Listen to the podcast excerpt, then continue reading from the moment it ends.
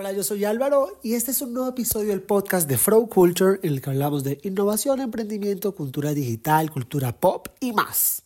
En este episodio vamos a profundizar, vamos a conocer, vamos a indagar sobre la innovación y lo haremos con nuestra super invitada. Ángela Vanegas es la directora de ID e Innovación en Undercall Axo Nobel. Vanegas es uno de los nombres con más resonancia en innovación en Colombia y es miembro del Comité de Innovación de la Universidad Pontificia Bolivariana en ese país. Para Ángela la innovación no es un simple resultado, ni es una cifra, ni es un porcentaje, ni es un titular. Para ella la innovación es un proceso que no solo se relaciona con tecnología, sino con el ser. Hoy en Flow Culture tenemos a Ángela Vanegas para profundizar en esto y más. No me vas a creer la serendipia de la vida, pero justo esta mañana estaba leyendo sobre el nuevo libro del, del director de arte Stefan Sackmeister y lo sabes lo que dice el libro. ¿Qué dice? A ver, cuéntame. Afirma que en las entrevistas no hay creatividad no existe creatividad en contestar un cuestionario.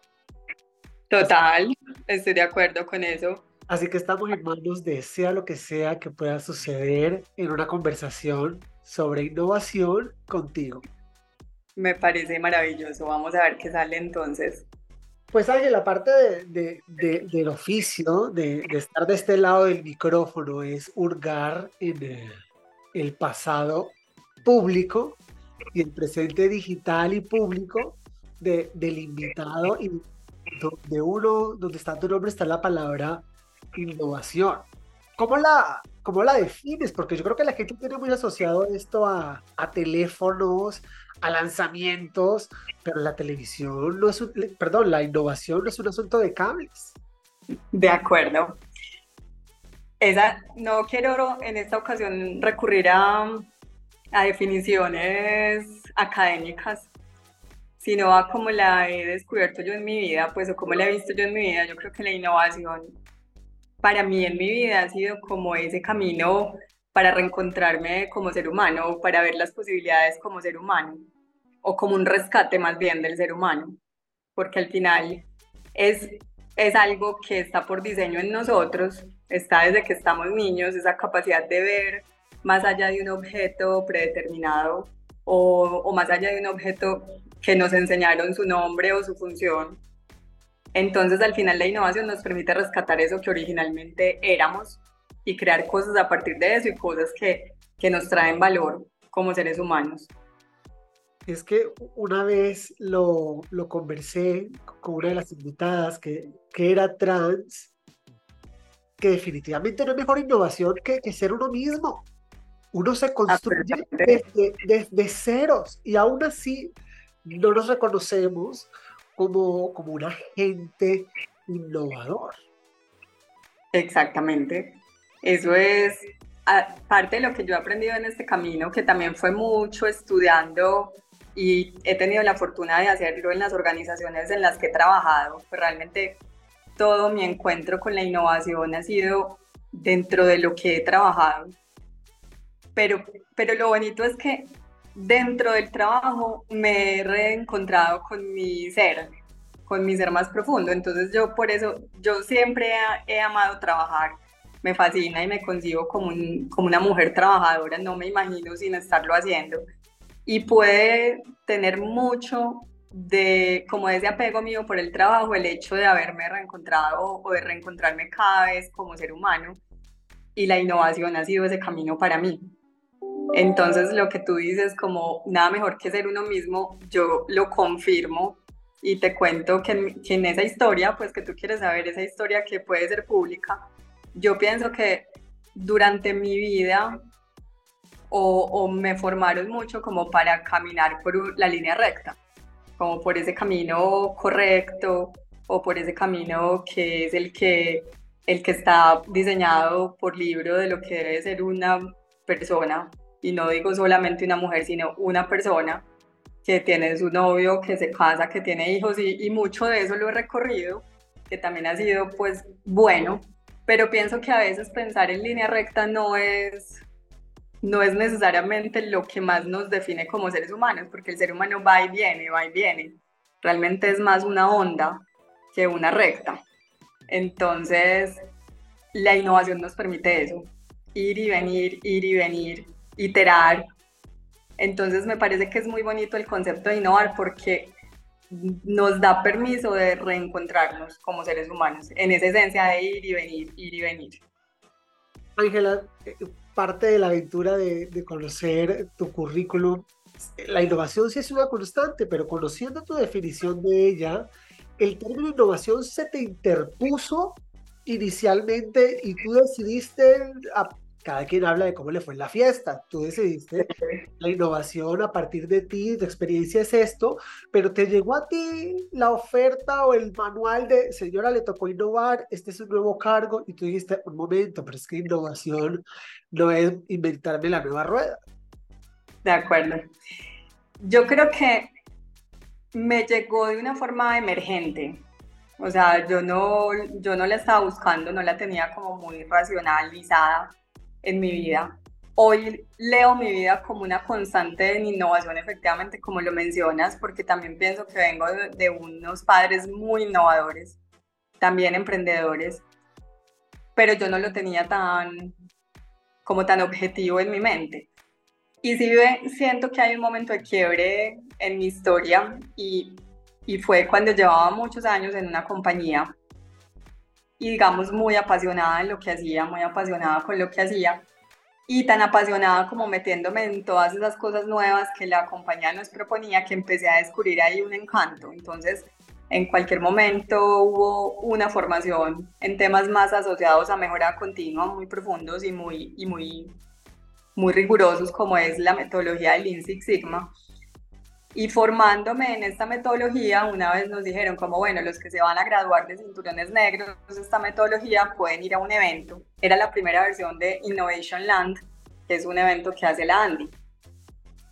Y te digo que yo fui a ese evento y para mí fue como, wow, como abrir los ojos a un montón de cosas que yo no conocía, algunas que sí muy puntuales, pero como un universo que yo dije, yo dónde he estado metida todo este tiempo.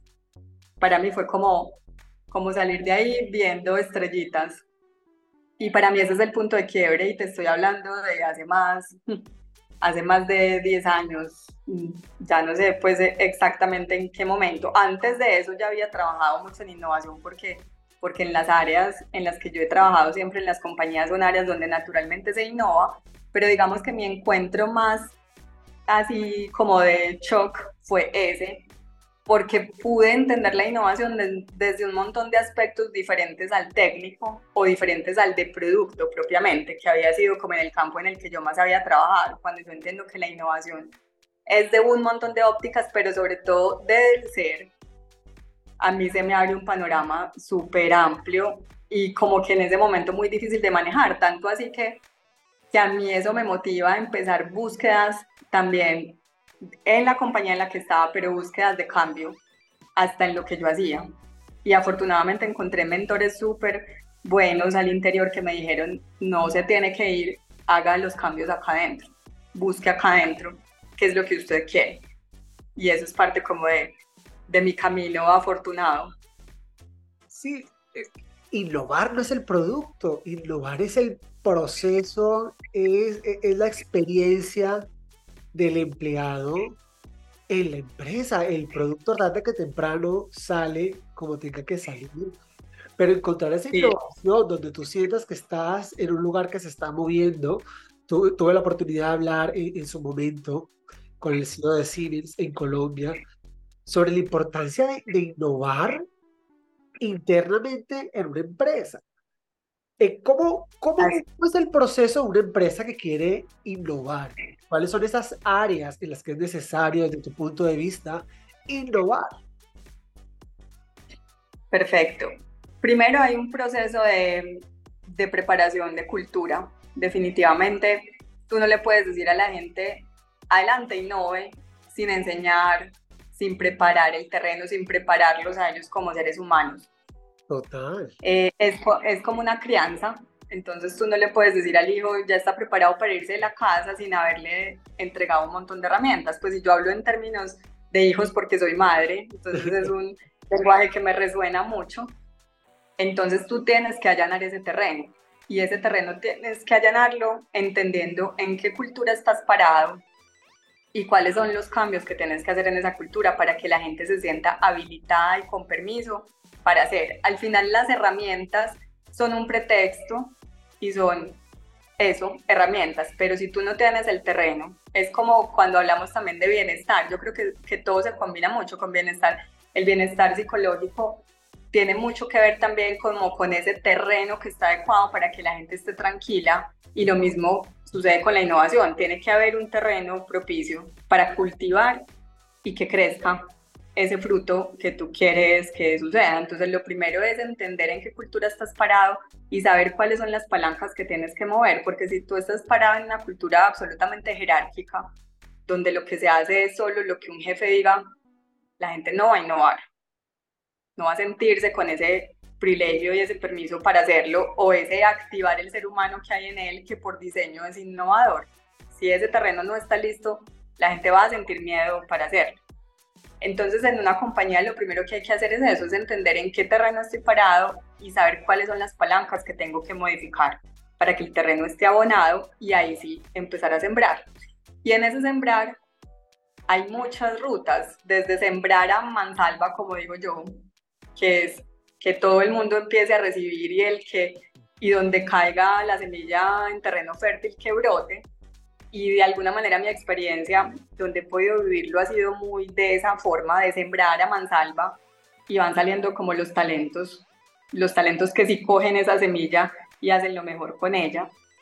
Y también es válido que caiga en terreno árido, porque no todo el mundo quiere arriesgarse. La innovación al final es un, es un proceso de tomar riesgos y puede caer en el que sí quiere tomar los riesgos o puede caer sobre el que no los quiere tomar y es válido, son las decisiones también del ser humano. Y al final lo que se pretende con la innovación es que no solamente se innove en productos, sino que la compañía encuentre rutas de desarrollo de nuevos negocios, ruta de cómo hago este proceso interno mejor que como lo estoy haciendo ahora, cómo hago esta tarea diferente o cómo encuentro mecanismos para que la gente trabaje diferente, que también es como la organización, la innovación organizativa al final todo lo que tú ves es susceptible de ser tocado por la innovación. Entonces no es solamente el producto, también es todo eso que nos rodea en un entorno laboral, personal, social, cómo yo lo puedo tocar para que sea mejor a favor del ser humano.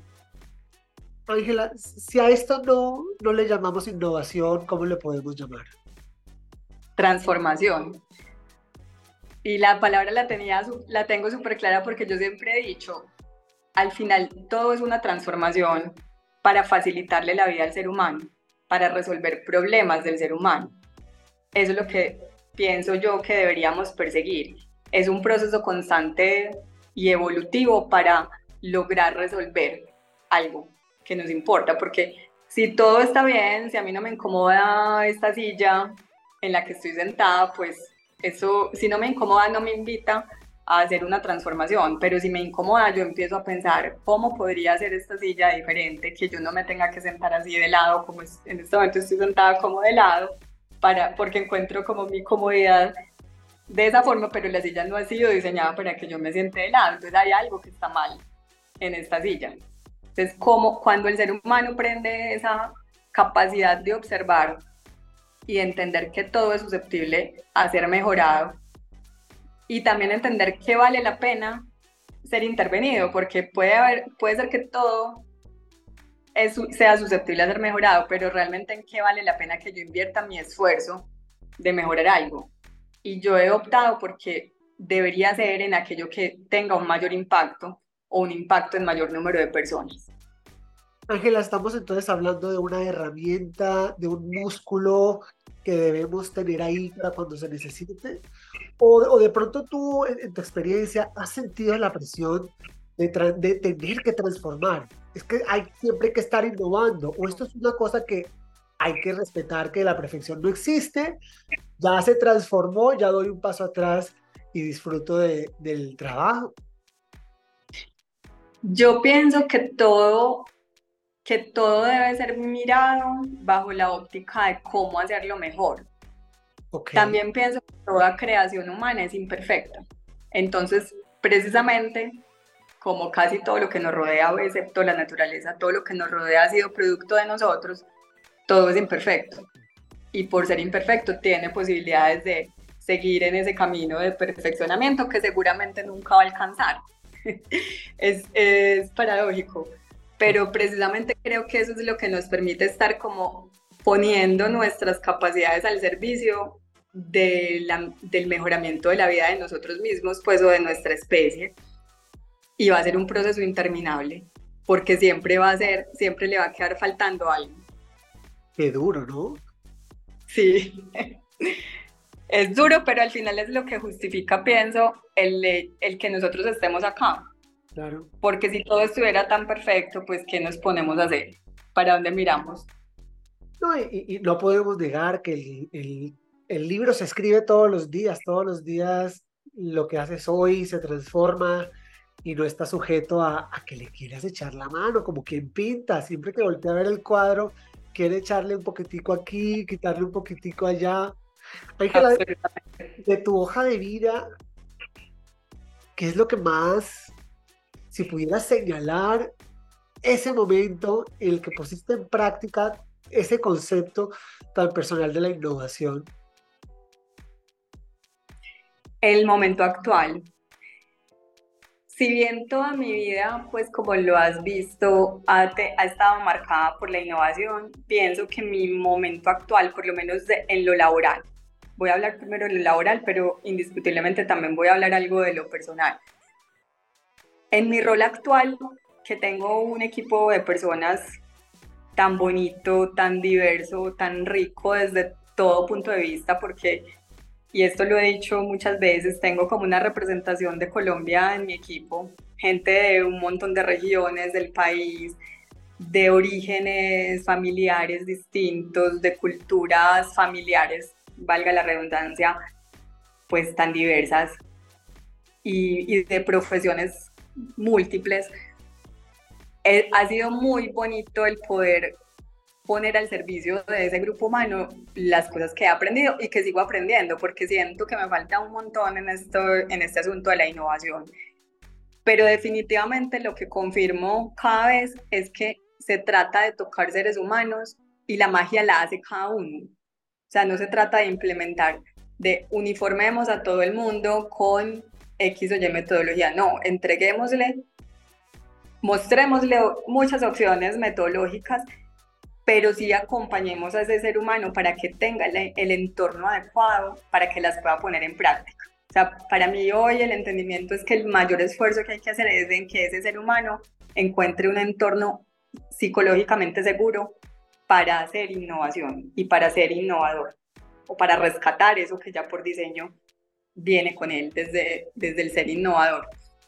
Entonces, para mí hoy, yo, yo me estoy divirtiendo mucho desde hace cuatro años que estoy en el rol en el que me encuentro actualmente porque he podido como jugar con este equipo y jugar pues hablándolo en términos positivos porque además ellos juegan conmigo, me acompañan en ese juego que es como un baile de todos los días donde nos divertimos, donde también lloramos, donde, donde hay catarsis cuando no nos sale bien algo porque estamos en un trabajo donde hay muy alta presión, tenemos unos temas muy técnicos entre manos que influencian muchas industrias, pues o que nuestro producto llega a muchas industrias, pero ha sido un proceso maravilloso de entender cómo al acompañar a cada uno de esos seres humanos se logran cosas maravillosas y, y es lo que hablaba hace un rato, de sembrar esa semilla en terreno fértil y también en terreno que, que no, digamos en algunos casos, y no lo hablo desde mi equipo, sino ya como desde las experiencias extendidas a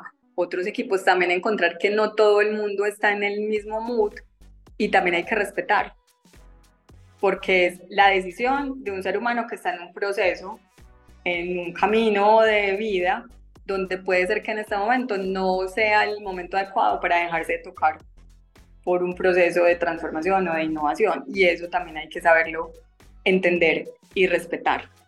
Entonces para mí este momento, pero hay otro momento que, que empezó hace 11 años y es el momento en el que me convierto en madre.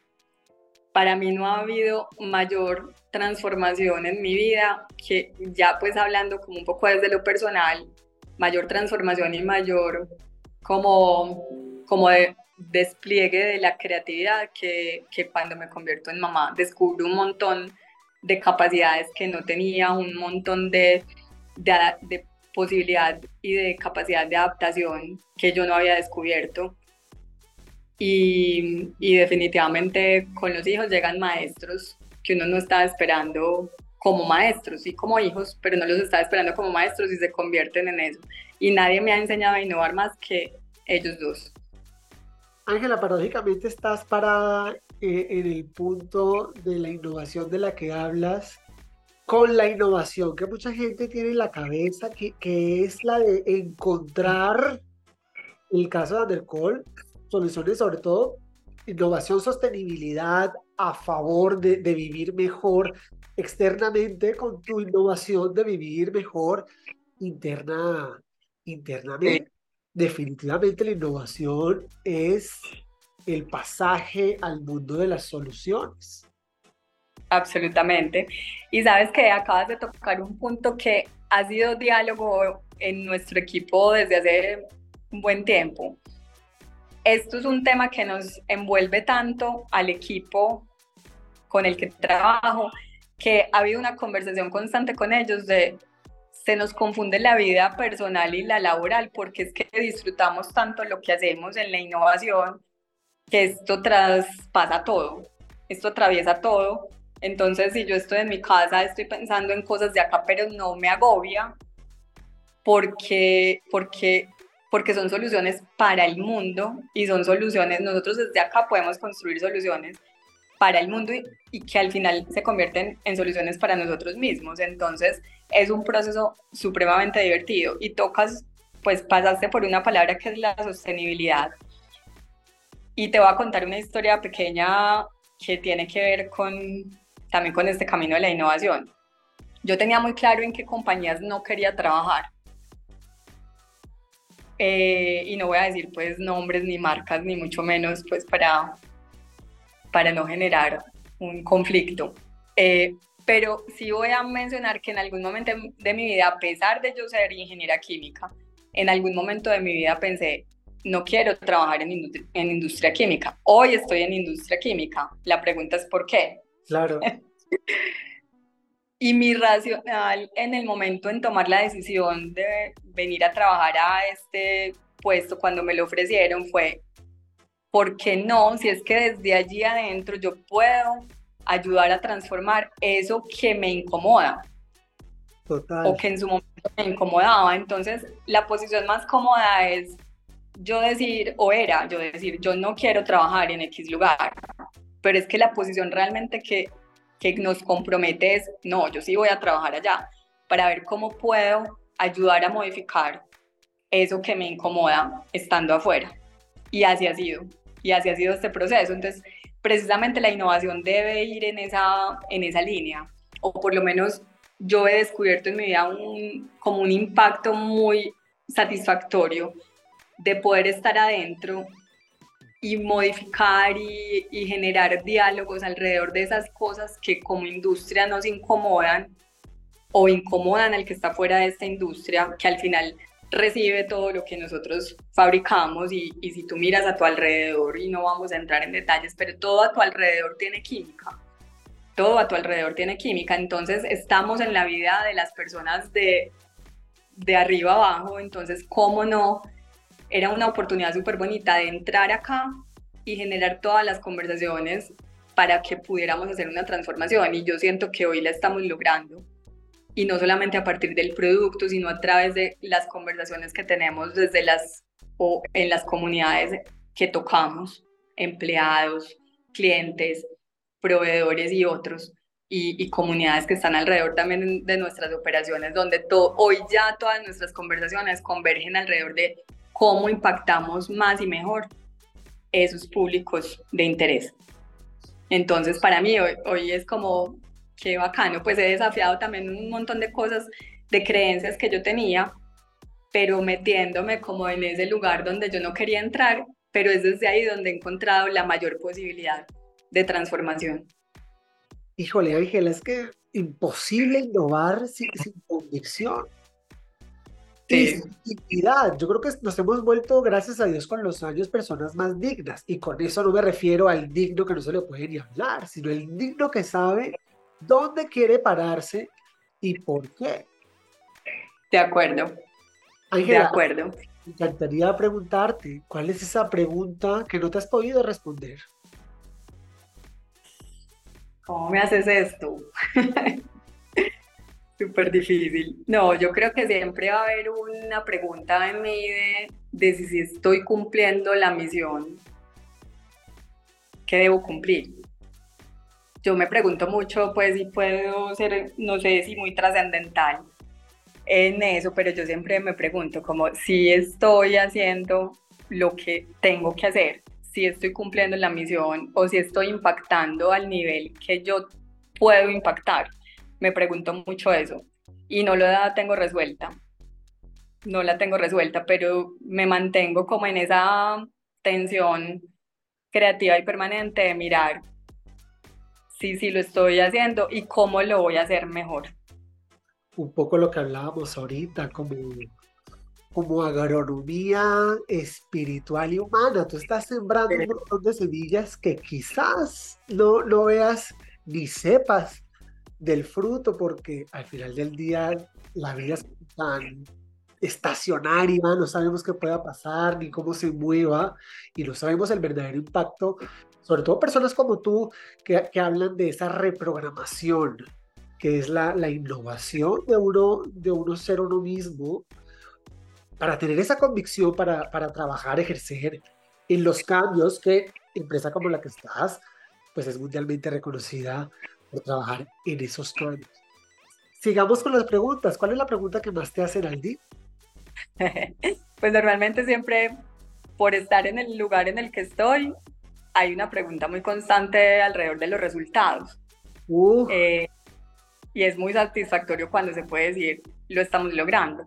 A mí me gusta mucho hablar en modo indicadores, entonces normalmente siempre siempre hablo en sí el resultado de nuestras ventas de nuevos productos o las ventas de la compañía son de tal porcentaje, entonces es muy bonito poder responder así. Esa es una pregunta que me hacen mucho. Eh, ¿Y cómo va cada proyecto? Nosotros tenemos muchos proyectos andando al mismo tiempo, entonces realmente hay muchas conversaciones alrededor de cómo va esto, cómo va este proyecto, este otro, cuándo, cuándo va a salir este producto, en fin, esa me la hacen mucho. Pero también hay preguntas cuando converso con colegas que es muy frecuente, a mí me gusta mucho estar hablando como, como en esos, entre comillas, grupos de apoyo de los que vivimos lo mismo, donde las preguntas son, ¿cómo estás resolviendo X cosa? Porque al final todos los que estamos en este rol vivimos lo mismo. Entonces es una pregunta también muy recurrente. ¿Cómo estás resolviendo esta conversación con tal área? ¿Cómo estás resolviendo esta conversación alrededor de las exigencias del entorno actual? ¿Cómo estás resolviendo? Y me encanta porque además yo me defino como una solucionadora de problemas. Entonces la pregunta me gusta más. Ángela, es que es inevitable cuando se trata de tecnología e innovación, sobre todo esas dos áreas, son eh, comunidades donde se aprende mucho del error compartido. Vamos a contar cómo nos fue mal para que o no se repita o nos ayuden a, crear mejores soluciones. Ángela, en términos de innovación, Colombia es un país innovador desde tu punto de vista. ¿Existen estudios que se atrevan a querer calcular si algo, alguien o, una empresa es innovadora? Sí, sí, ha habido desde los últimos años unos rankings muy interesantes, el de la Andy, el de, eh, el de Connect, que es el de 100 Open Innovation, eh, y muchos otros, pues hay estudios ya más particulares o, o que se paga por ellos. Yo pienso que al final lo que importa es que haya estudios, digamos que nos pongan como a las compañías a, a pensar y hacer nuestros autodiagnósticos al final la comparación también vale la pena, pues la comparación con otras industrias vale la pena porque también aprendemos de los otros. Pero me parece más valioso el ejercicio de sentarnos a responder un cuestionario porque, porque nos permite visualizar cómo hemos avanzado o dónde estamos pegados o, o frenados en algún tema. Entonces, cuando tú te sientas a llenar un formulario de estos que te pregunta si tienes una estrategia de innovación, si la innovación es respaldada desde los altos mandos de la organización, si hay un modelo que cobija todas las áreas en términos de resultados y cuántos productos nuevos estás lanzando al año, cuántos procesos estás interviniendo, si estás invirtiendo o no en startups o, o en desarrollo tecnológico, si estás invirtiendo o no en desarrollo digital, si tienes patentes, si cuál es tu inversión en investigación, desarrollo e innovación respecto a las ventas de la compañía. En fin, hay un montón de métricas, de preguntas y de métricas que estos, que estos diagnósticos ofrecen que al final nos permiten mirar si estamos evolucionando. Yo creo que lo importante es verse como compañía y medirse cada año para ver una evolución propia. Pero también los rankings nos permiten visualizar quiénes son esos que, que van más adelantico que nosotros. Entonces, para podernos pegar y aprender, yo creo que hay que tener la suficiente humildad de ver esos que van quedando de primero, segundo, tercero hasta el top 5 o, o el top 10, porque algo están haciendo diferente que los sitúa ahí. Y cuando uno entiende eso, venga señor, enséñeme, toquemos la puerta y venga señor, enséñeme. Hay que tener esa humildad y yo creo que en el país se ha hecho un buen ejercicio por lograr eso como un, un, proceso también más comunitario y, y, puedo decirlo también que pues hay muchas regiones del país que lo están haciendo muy bien. Yo pues que me encuentro con base en Medellín, sé lo que ha vivido esta región y he sido testigo de, de muchos años de trabajo muy comunitario alrededor, pues muy colaborativo, más bien entre las compañías, entre el gobierno y entre las, la academia para sacar adelante esta región, pero lo están haciendo muy bien otras regiones. Bogotá también lo conozco de cerca y wow, el proceso que vive la región de Cundinamarca es fabuloso, Barranquilla, Cali, bueno, muchas, el eje cafetero.